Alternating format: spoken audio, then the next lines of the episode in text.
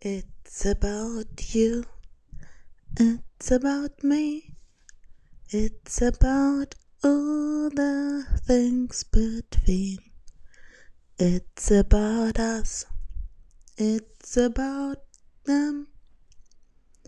It's about everything but who I am.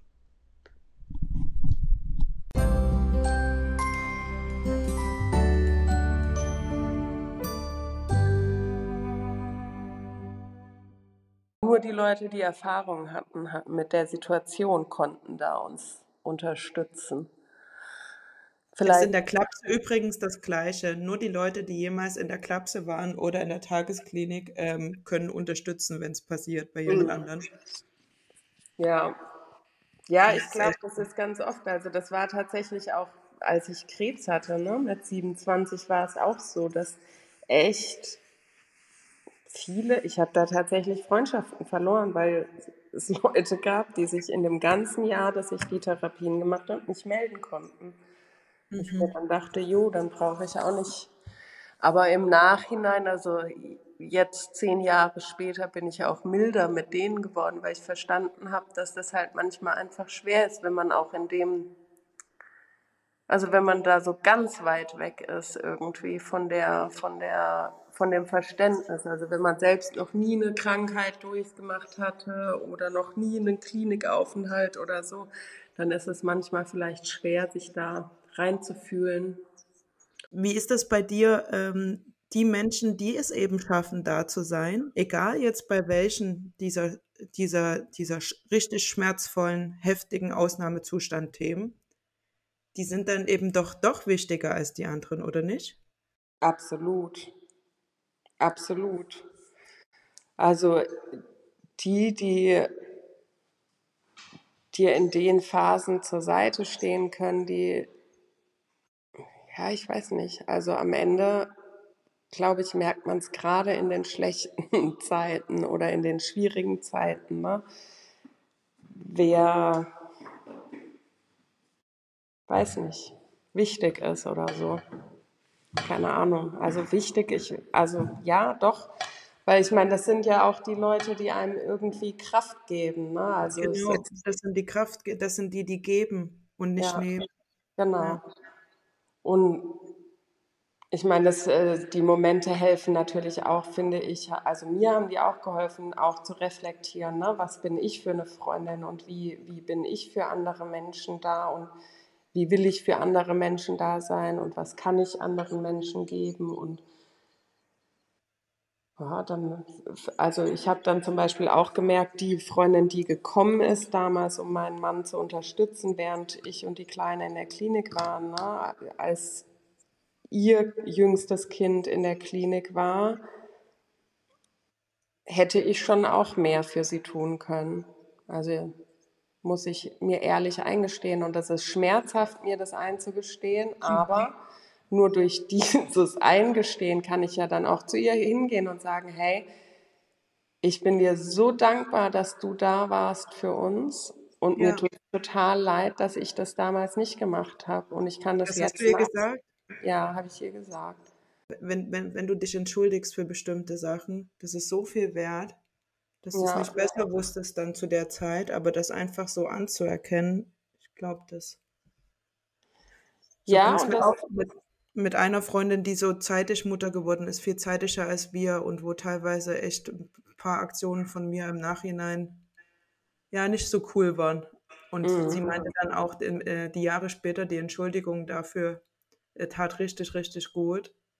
Und ich weiß noch, dass ich dann, nachdem sie das gesagt hat, gedacht habe, ja krass, stimmt, wenn ihr das so gut tat, warum entschuldigen sich die Menschen bei mir nicht für das, was sie gemacht haben? Also jetzt nicht diese spezielle Freundin, sondern andere, weißt du? Ja, ja. Es würde mir auch voll gut tun, also die, die das hören, ähm, die sich scheiße benommen haben, ihr könnt euch ruhig entschuldigen. Ich nehme die Entschuldigung an, die müsst ihr nur aussprechen. No, no pressure. Ja, wobei es natürlich, also es ist super schwierig, sich zu entschuldigen. Gerade für sowas. Also gerade wenn man jemanden, den man lieb hat oder der einem was wert ist, zu sagen, ich war nicht für dich da, ey, das ist voll die, die sind voll schwierige Worte, finde Und ich. du hast ja ausgesprochen, du hast es gemacht, Ja, nachdem du die Erkenntnis hattest. Es war dir ein Bedürfnis, ihr das zu sagen. ja, In dem Jahr jetzt ähm, habe ich das noch nicht mitbekommen. Der Tag ist nächste Woche oder der genau, Tag? Ja. genau. Die Kleine wird jetzt ein Jahr alt, nächste Woche. Da kommt jetzt schon noch einiges hoch. Hey, ganz ehrlich, ich hatte ein paar Sitzungen hier mit einer Geburtstrauma-Frau in Berlin. Eine ganz Ja, liebe. Zweimal war ich in der Gruppe drin, in dem Zoom. Also da bin, da bin ich aber nach fünf Minuten wieder raus, weil ich einfach niemanden zuhören wollte bei, bei der eigenen Geschichte.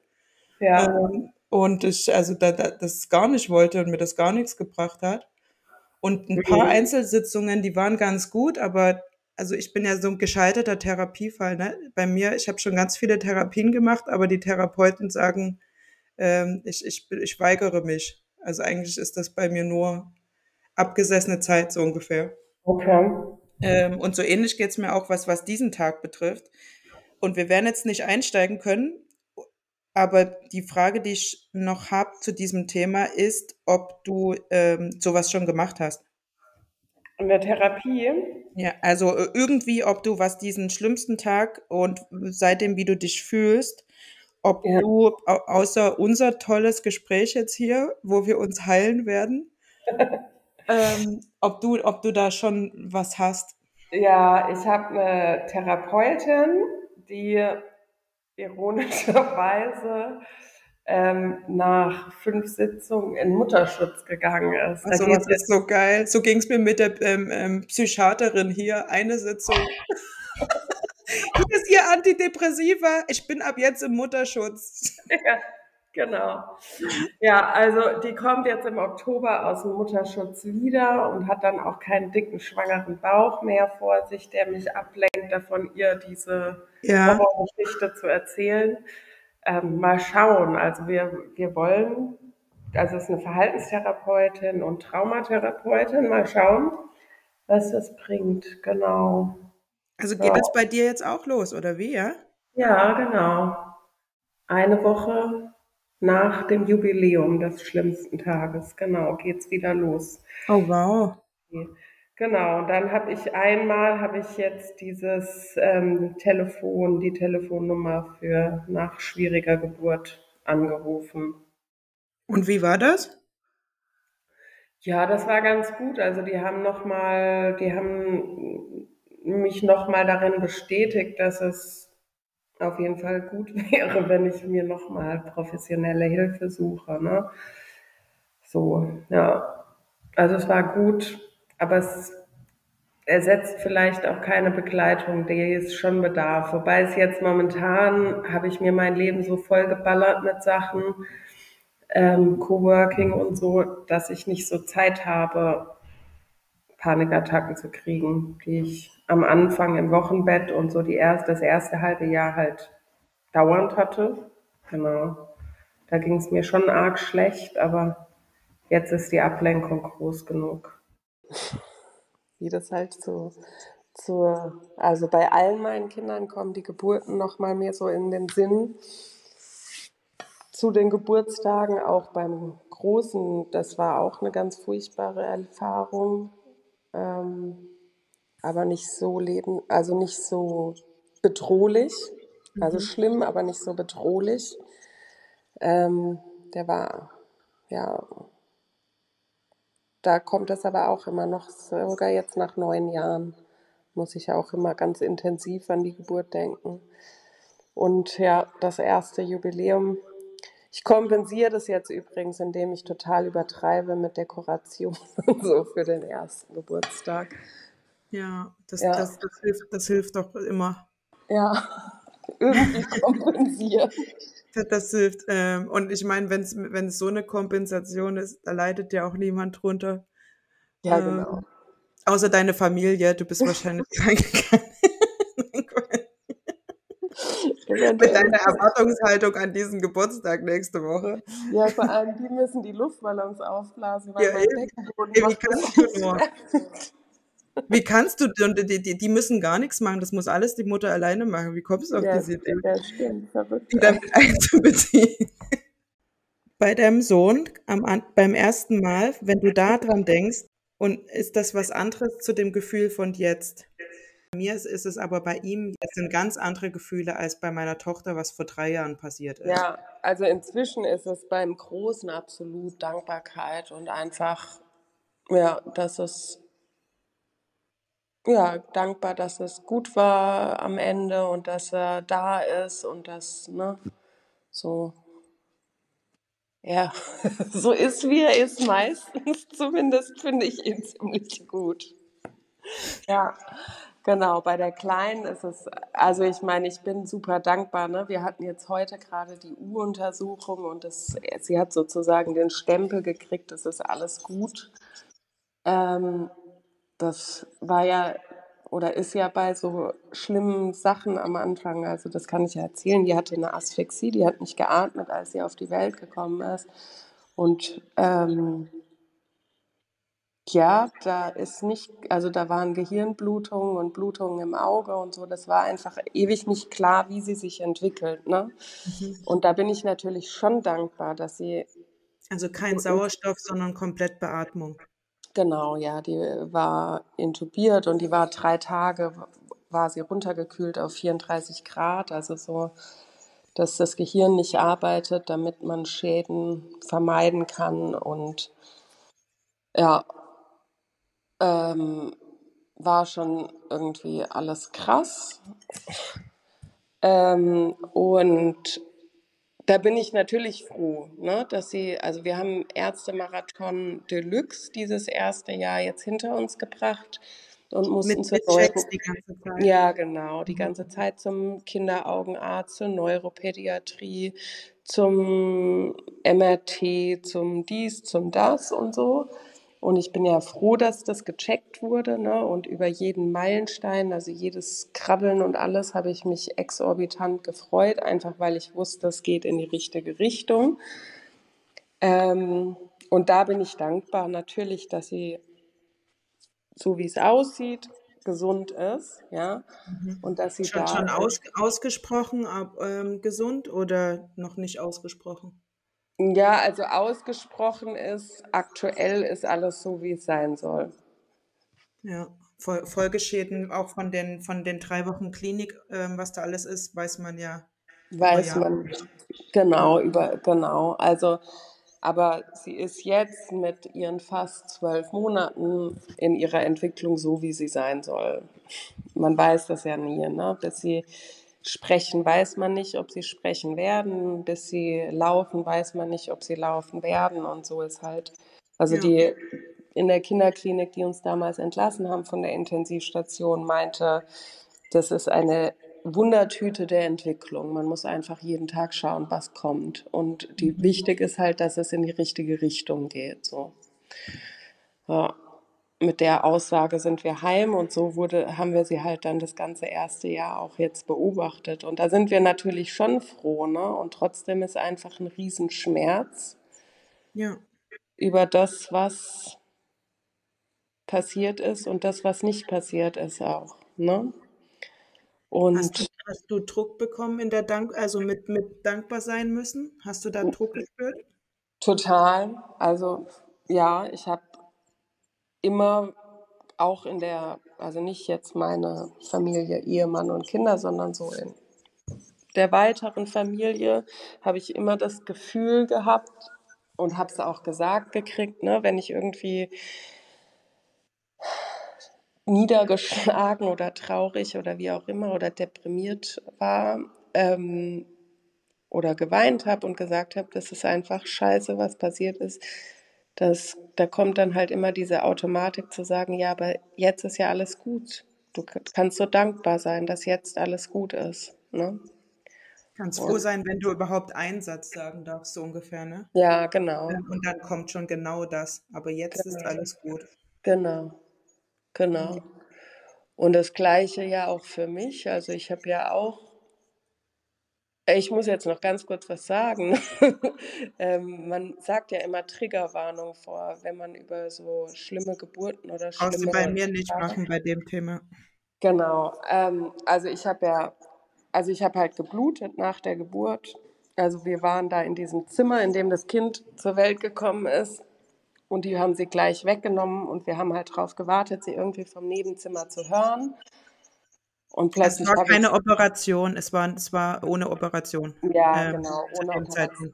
Genau, die kam innerhalb von einer Stunde ganz schnell nach Einleitung mit Wehenkocher. Mhm. Und dann haben sie die halt gleich weg. Und wir waren in diesem Raum und ich habe weiß noch, ich habe zu meinem Mann gesagt, das ist das Allerschlimmste. Wann fängt dieses Kind jetzt endlich an zu weinen? Ich will, dass ich sie weinen höre. Und die hat und hat nicht geweint. Und äh, dann habe ich ihm gesagt, er soll hingehen und gucken. Dann haben sie ihn weggeschickt. Und dann habe ich gemerkt, okay, hier stimmt bei mir jetzt was nicht. Ich höre gar nicht mehr auf zu bluten. Und es hat halt nicht, also mein Mann hat dann mehrfach die Hebamme geholt, dass ihr helfen soll. Und die haben das so ein bisschen abgetan. Und irgendwann habe ich gemeint, ey Leute, mir wird eiskalt, ich kann die Augen nicht mehr aufhalten. Und mein Mann meinte halt irgendwie so, ey, bitte bleib hier. Und am Ende habe ich halt zwölf Bluttransfusionen gebraucht. Und nachdem sie es versucht haben, per Ausschabung zu stoppen, ähm, bin ich nochmal in Schack gegangen und dann haben sie eine Nothysterektomie gemacht. Und ich habe jetzt so eine fette Narbe auf meinem Bauch ähm, die auch echt weh tut und schmerzt und so weiter. Und Darf ich kurz fragen, ist das die Plazenta, die da noch drin war? Oder was, was nee, es war keine Plazenta. Nee, die Gebärmutter hat sich einfach nicht zusammengezogen. Man weiß nicht wieso. Okay. Passiert halt einfach. So, das ist die Erklärung von den Ärzten. Also, also ohne Klinik einfach verbluten nach Geburt quasi. Genau. Ja. ja. Genau. Und also ich meine, man muss den Ärzten halt ja gemacht. Hörst du mich jetzt wieder? Ich höre dich nicht. Okay. Ja, die Ärzte haben einfach ewig lange gewartet. Genau. Jetzt habe ich dich gar ewig nicht gehört. gewartet und wir haben immer wieder jetzt um Hilfe wieder, ähm, gebeten und die haben ewig lange ja. gewartet, bis sie reagiert haben und mich in OP und dann wurde es halt sehr hektisch. Ne? Und ich meine, das war auch, also ich habe da in dem Moment schon kapiert, was passiert. Ne? Also ich habe gemerkt, so ja. soll es nicht laufen irgendwie. Und am Ende hat mein Mann gerufen, dass sie mir jetzt was machen sollen, weil ich sterbe jetzt. Und das war dann der Moment, in dem sie mich dann so weggekarrt haben. Also mir war das durchaus bewusst, was hier passiert. Hast du gehört. Und ich weiß auch mhm. noch, dass ich dachte, ja, scheiße. Jetzt habe ich drei Kinder, die ohne Mutter aufwachsen. So. Das äh, ist auch nicht, wie ich es wollte irgendwie. Ähm, und dann bin ich ja am nächsten Tag aufgeweckt worden und dann wollten sie mir erklären, was los ist. Und ich habe halt gefragt, was mit meinem Kind ist und sie haben es mir nicht gesagt. Ne? Und das sind so Sachen, wo ich mir denke, nee, ich muss nicht nur dankbar sein jetzt, wenn sich das jährt. Ich bin da mega dankbar, dass ich meine Kinder groß werden sehen kann und dass meine mhm. Kleine das überlebt hat und dass ich es überlebt habe. Und gleichzeitig wurde uns echt viel genommen so. Und es ist auch nicht korrekt gelaufen. Und selbst wenn die Ärzte meiner Meinung nach alles richtig gemacht hätten, ist es trotzdem okay, wenn ich sage, das ist der absolut schlimmste Tag in meinem Leben und gleichzeitig bin ich dankbar für dieses Kind. Ne? Also so diese Ambivalenz darf ruhig da sein an dem Tag, denke ich. Aber es ist für andere Menschen schwer auszuhalten. Weißt du, ich verstehe, ich verstehe jede Mama, ähm, mhm. die das schwer aushalten kann, wo, wo es in eine andere, wo ja. es eben in, ähm, in die andere Richtung ging, ne? die nicht aus der Klinik rauskommen konnte äh, und, und nicht ihr Baby mit nach Hause nehmen kann. Äh, ja. Die verstehe ich komplett. Also die Fälle, wo, wo, wo so eine Geschichte ja. quasi ähm, schlimmer noch verlaufen ist. ähm, äh, absolutes Verständnis, absolutes. Ähm, und ähm, auch von meiner Seite aus absolutes Verständnis, wie, wie, wie da jemand reagiert oder wenn da jemand nicht, also to total. Ähm, und manchmal kriegt man das ja auch erst danach raus, warum und wieso. Aber Menschen, die einfach diese Situation nicht kennen, also ich weiß nicht, wie es dir geht, Mhm. aber für mich ist es so schwer, jemanden zuzuhören, dessen Erfahrung weniger schlimm Ja. war als meine. Ähm, und natürlich ist das nicht Ja. schön, weil natürlich soll das kein Wettkampf sein, ne? Ganz logisch. Und es ist ein Scheiß-Vergleich, wenn es um, um Wunden geht. Äh, also das ist, ähm, aber, aber ich, ich habe gelernt oder ich, ich habe für mich akzeptiert, dass ich da, dafür Verständnis habe, dass ich so denke. Ähm, weil die, die, die, die andere Person kann sagen und erzählen, was sie will. Also wenn zum Beispiel jemand da, davon traumatisiert ist, dass es ein Kaiserschnitt geworden ist, statt eine Geburt im Pool, aber sowohl mit Mutter und Kind nichts ist. Ähm, und wenn jemand denkt, dass das ganz, ganz schlimm ist und ganz Ja. viele Jahre braucht, um das zu verarbeiten und so weiter, Ja. dann ist das natürlich okay, aber ich muss mich davon distanzieren, ähm, nach dem, was ich erlebt habe. Kannst du das, kannst du das ähm, nach, nachempfinden oder? Ja, ich kann es schon nachempfinden. Jetzt, wo es so schlimm bei mir gelaufen ist, was mir so ein bisschen geholfen hat, weil ich habe halt auch gedacht, dann irgendwie, na, als wir zu Hause waren, ja gut, es waren irgendwie nur drei Wochen, die wir da waren. Andere Familien sind drei Monate da oder andere Familien haben ein behindertes Kind danach Ja. irgendwie kaum lebensfähig ist und dann nach einem Jahr stirbt oder das Kind ist gar nicht nach Hause gekommen oder so. Und äh, genauso dann das umzukehren ist mir auch passiert. Und dann habe ich aber irgendwann mal äh, irgendwo was drüber gelesen, das Trauma, wenn man es mit Ertrinken vergleicht, ne, und das ist ja eine körperliche Reaktion, Trauma. Also das passiert ja irgendwie, wenn halt was passiert und dann spaltet sich da die Psyche so ab. Und das passiert, wenn man das mit Ertrinken vergleicht, ob du in ein Meter tiefem Wasser ertrinkst oder halt im Ozean ertrinkst, ertrunken bist du am Ende sowieso, hilft mir halt so ein bisschen das zu akzeptieren, dass mein Trauma mein Trauma ist. Und natürlich ist das, was passiert ist, ärger als jetzt jemand, der nur nicht seine Wunschgeburt hatte, aber selbst und das Kind waren gleich fit und man ist irgendwie nach drei Tagen aus der Klinik entlassen und hatte ein normales Wochenbett.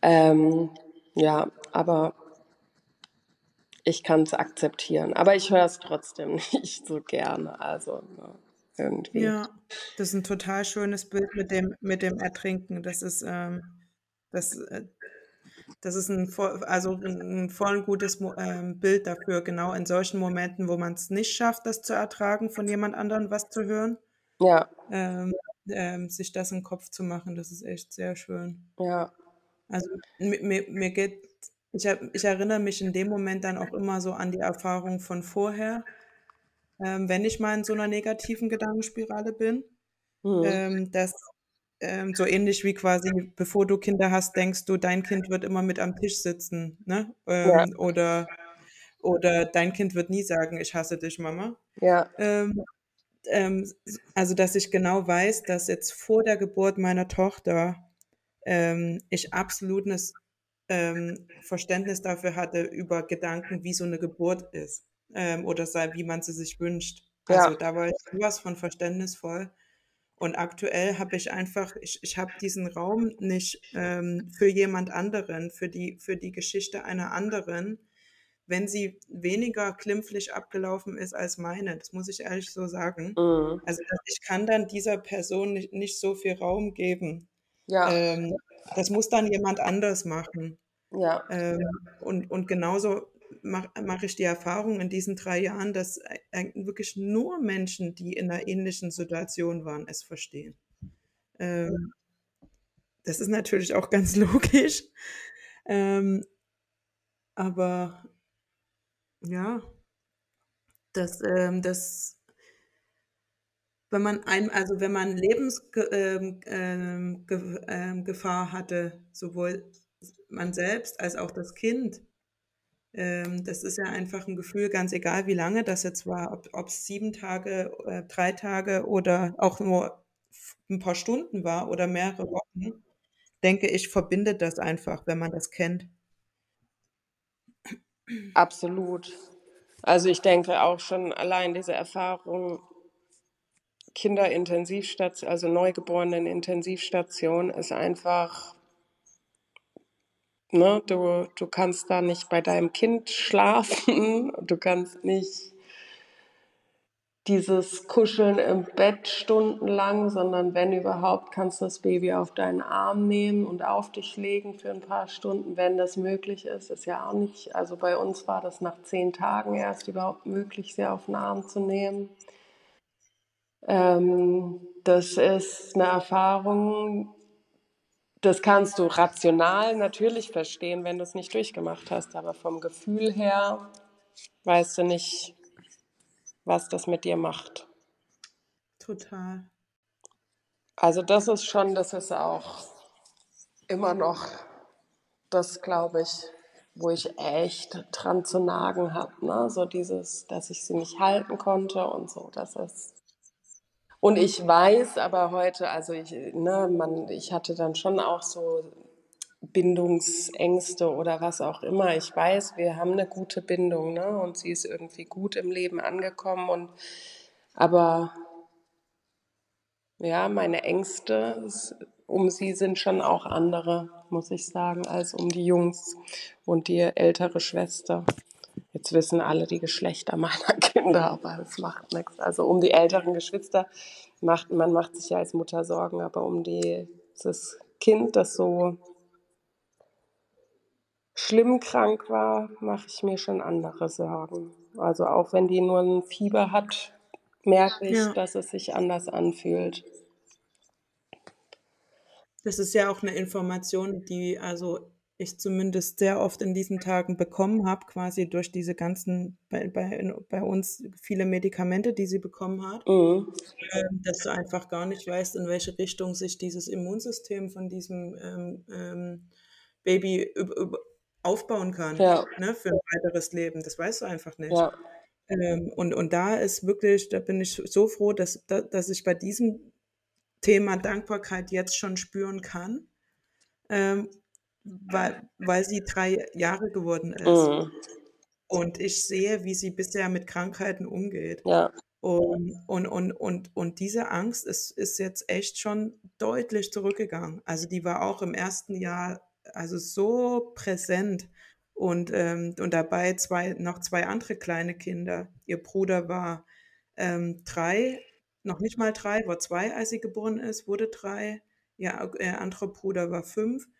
Und die haben äh, auch, das kennst du ja alles, ihre anderen Sachen. Und genau in dieser Zeit dann die, diese Angst um das andere Kind. Mein Kind war, also mein Baby war dann schon offiziell gesund ähm, nach ähm, drei Monaten insgesamt.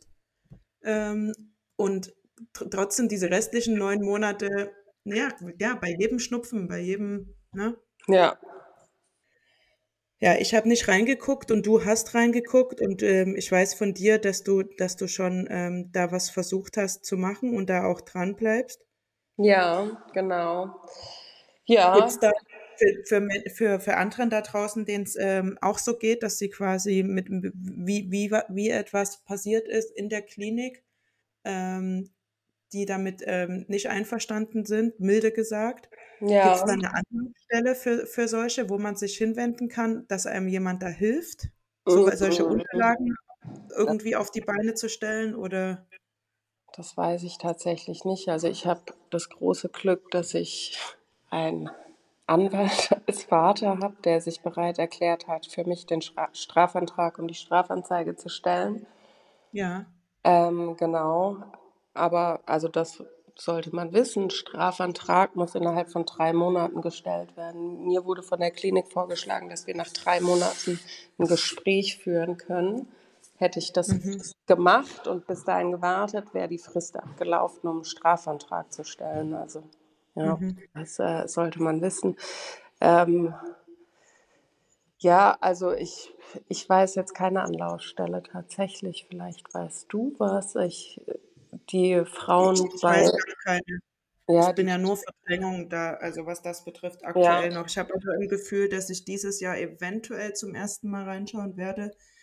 Ähm, bei mir geht es auch um die Geburtssituation, ähm, also in, ähm, bei der Geburt.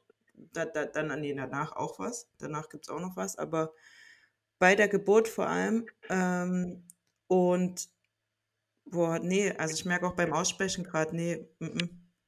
Wahrscheinlich erst nächstes Jahr. Ähm, nee, ich kann und will irgendwie ja, gar nicht. also man Ich muss halt gut auf nicht. sich selbst Acht geben, ne? Das habe ich jetzt auch gemerkt. Also es wurde ja ein Gutachten erstellt und per Aktenlage hat der Gutachter entschieden, dass alles in Ordnung war und er hat es halt nochmal so aufgeführt und als ich das gelesen habe, habe ich schon auch gemerkt, so puh, jetzt muss ich erstmal irgendwie, also ich habe das dann auch besonders, also so wie man es nicht machen sollte, gemacht, nämlich ich habe es so nebenbei gelesen, während meine Kinder um mich rumgesprungen sind. Da sollte man solche Sachen nicht lesen. Ne? Wenn man es macht, dann irgendwie. Ja. Nee, ich habe es E- E-Mail oder Brief? gelesen, Brief also war das bestimmt, E-Mail ne? auf dem Handy, so nebenbei nach Mittagessen oder so. Irgend so eine random Situation, in der es halt eigentlich gar nicht hingehört. Und wenn man das macht, ja, genau. Man weiß es ganz Ja, genau, ne? weißt Man weiß es ganz genau. doch, Nicht genau. öffnen. Ja, also Was würdest du gern geklärt bekommen? ist das, die sagen, dass sie zu spät gehandelt haben, die Ärzte. Bei mir. Bei Genau, dir, dass ich ne? fast Als du, als du Also ähm, ja, fast verblutet genau. wärst. Dass sie einfach viel zu lange gewartet haben, dass sie mehrfach den einfach abgewartet haben. Also sie haben halt gedacht, es fängt sich und mit Oxytocingabe wird Ja. es sich schon irgendwie tun so. Und ja, das hat schon dazu beigeführt, dass ich beinahe verblutet bin und dass ich jetzt auch noch schon noch damit zu tun habe. Also auch körperlich, nicht nur seelisch. Und ich habe keine Gebärmutter mehr. Ist auch, ne? Also es ist, Ja. ich habe wohl noch PMS und das nicht zu wenig oder PMDS, je nachdem, wem man da jetzt glaubt. Ähm, aber ich blute halt nicht mehr. Wenn ich merke, okay, plötzlich fühle ich mich nicht mehr so psychotisch, kann man ja schon fast sagen, dann merke ich, oh wow, Mhm. wahrscheinlich, wahrscheinlich war es mein Zyklus. Ich sollte mal anfangen, es mir aufzuschreiben, wann das immer passiert, um zu merken, ob es ein Zyklus ist in irgendeinem gewissen Abstand, aber ja, habe ich bis jetzt noch nicht. Ich merke gerade, ähm, während du erzählst, eben genau mit dem, dass du das ähm, angegangen bist, dass dein Papa da einen Strafantrag stellt, dass du Mhm. wirklich eben fast verblutet wärst, dass das ähm, ähm, aufgrund der Umstände in der Klinik, ähm, dass die eben nicht direkt gehandelt haben, merke ich voll, dass ich total gerne mal sagen würde, was da bei mir passiert ist. Wäre das okay für dich, wenn ich das sage, oder Du brauchst du das? darfst es. Nö, du darfst es mir sagen. Ja. sie, meine Tochter, meine Tochter kam, die haben die weggenommen, weil es ihr nicht gut ging, weil es, äh, ähm, auch wegen Atmen. Ähm, und haben sie, ich würde sagen, acht Minuten danach zu mir gebracht oder sieben Minuten. Kann auch sechs sein, ich weiß es nicht. Aber auf jeden Fall jetzt nicht ein oder zwei Minuten. Es waren mehrere Minuten, währenddessen ich operiert war, wo sie nicht da war, wo ich nichts wusste, was mit ihr ist. Und dann haben sie sie aber gebracht. Und in dem Moment, wo sie sie gebracht haben, das ist dieser, dieser, ja, wenn ich jetzt Mutterinstinkt sage, da sagen ganz viele, den wird es nicht geben. Ähm, aber ähm, mein ganzer Körper hat mir gesagt, nein, nein, nicht zu mir bringen, nicht zu mir bringen. Ähm, Hm. nicht zu mir ablegen. Und sie haben sie abgelegt und ich habe zu meinem Mann gesagt, sag denn, die sollen sie wegnehmen. Sag, also sag, die, ihr, geht- ihr, ihr geht's nicht gut. Sie sollen sie wegnehmen. Also ich glaube, ihr geht's nicht gut, konnte ich nicht sagen, sondern einfach nur so, nein, sie muss weg. Ähm, Mhm. und ähm, dann hat er ihr das gesagt und ähm, danach kam die nicht wieder. Also danach waren dann eben diese zehn Stunden, ne? wo, sie dann, Mhm. wo sie dann schon längst woanders war.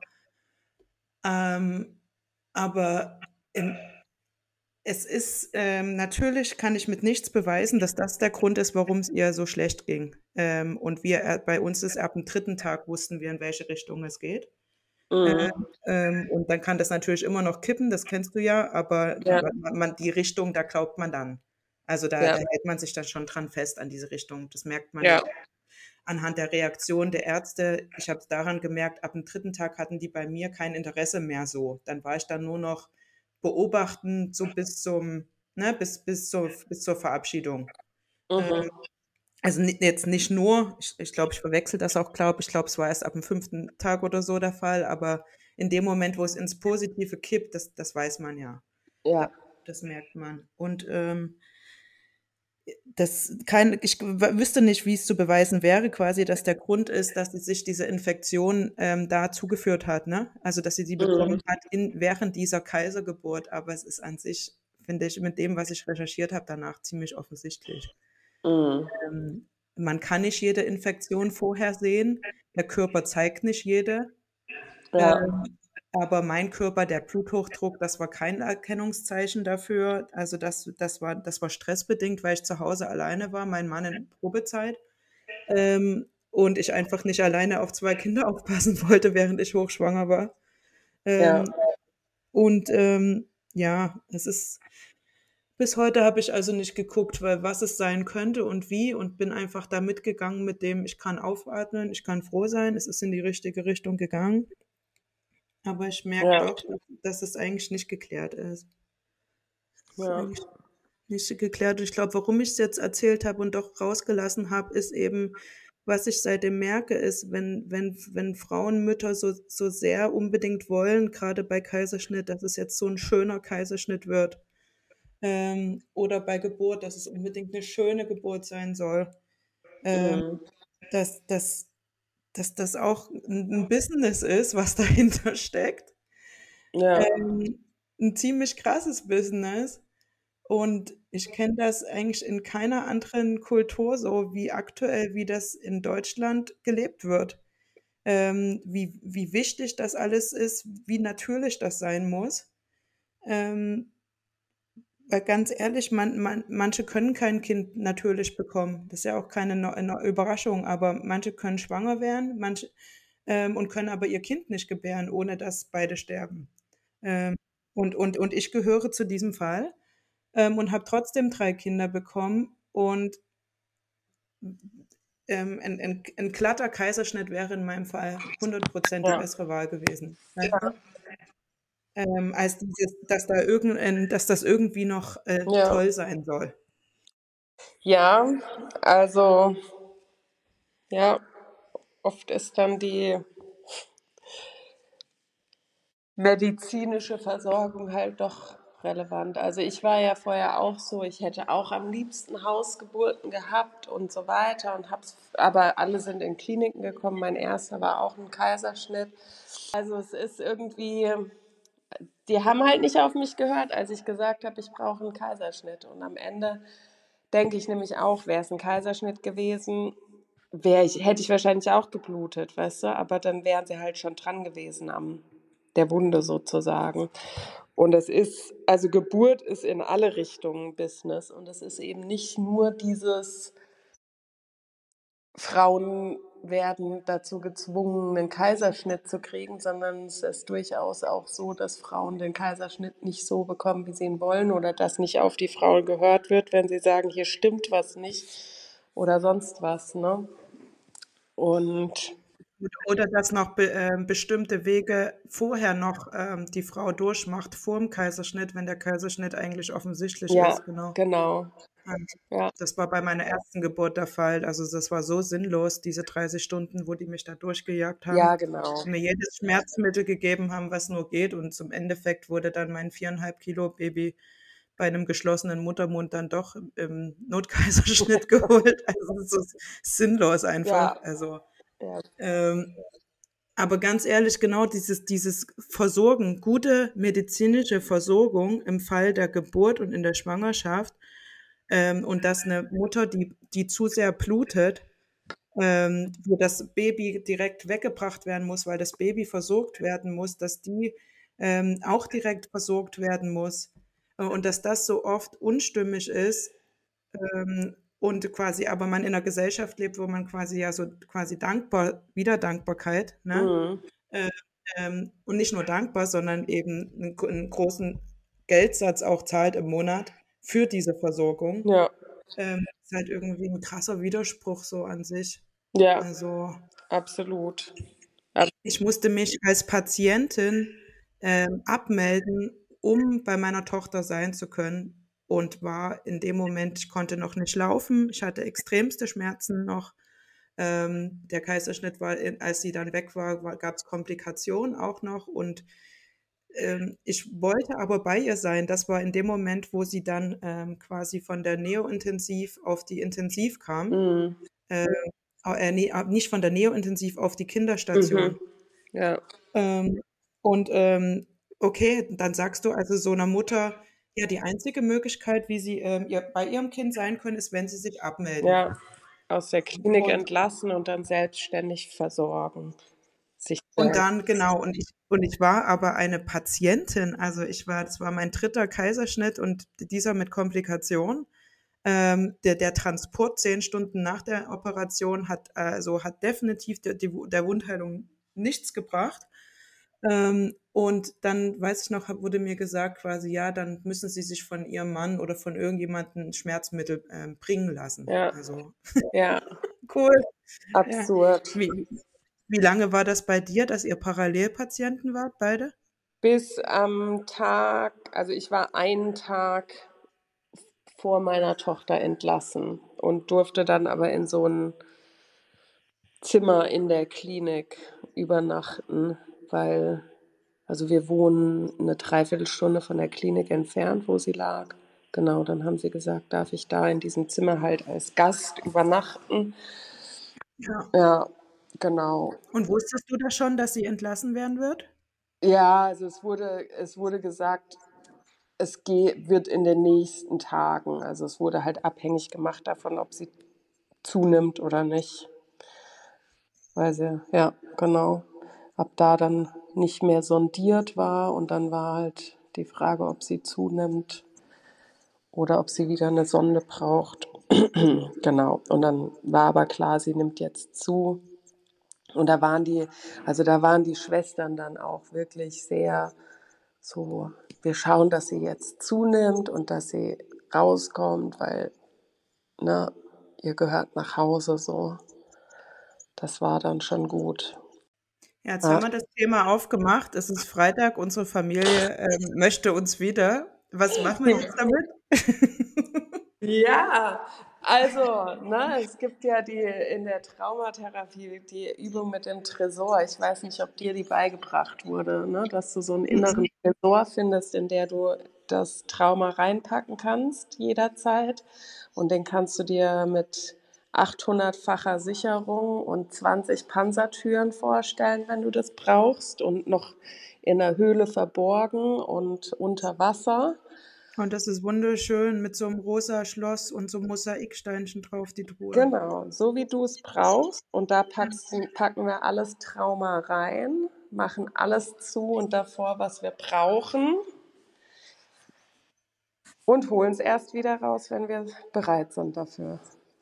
Das ist schön. Ich werde dich, Hanna, für immer, ich habe jetzt deinen Namen gesagt, den kann ich dann rausnehmen. Nee, Ähm, den darfst du sagen. Beyoncé, ich, äh, werde, Beyoncé. Ich werde dich für immer mit Unterwasser jetzt verbinden, weil du hast mir zwei Skills beigebracht in dem Gespräch. Und jetzt fassen wir noch einmal in einem Satz zusammen. Ich hau meinen mal sofort raus, weil ich ihn gerade im Kopf habe. Ähm, ich ähm, beglückwünsche uns beide und umarme uns dafür, dass wir keine Schwangerschaft mehr verkündigen werden.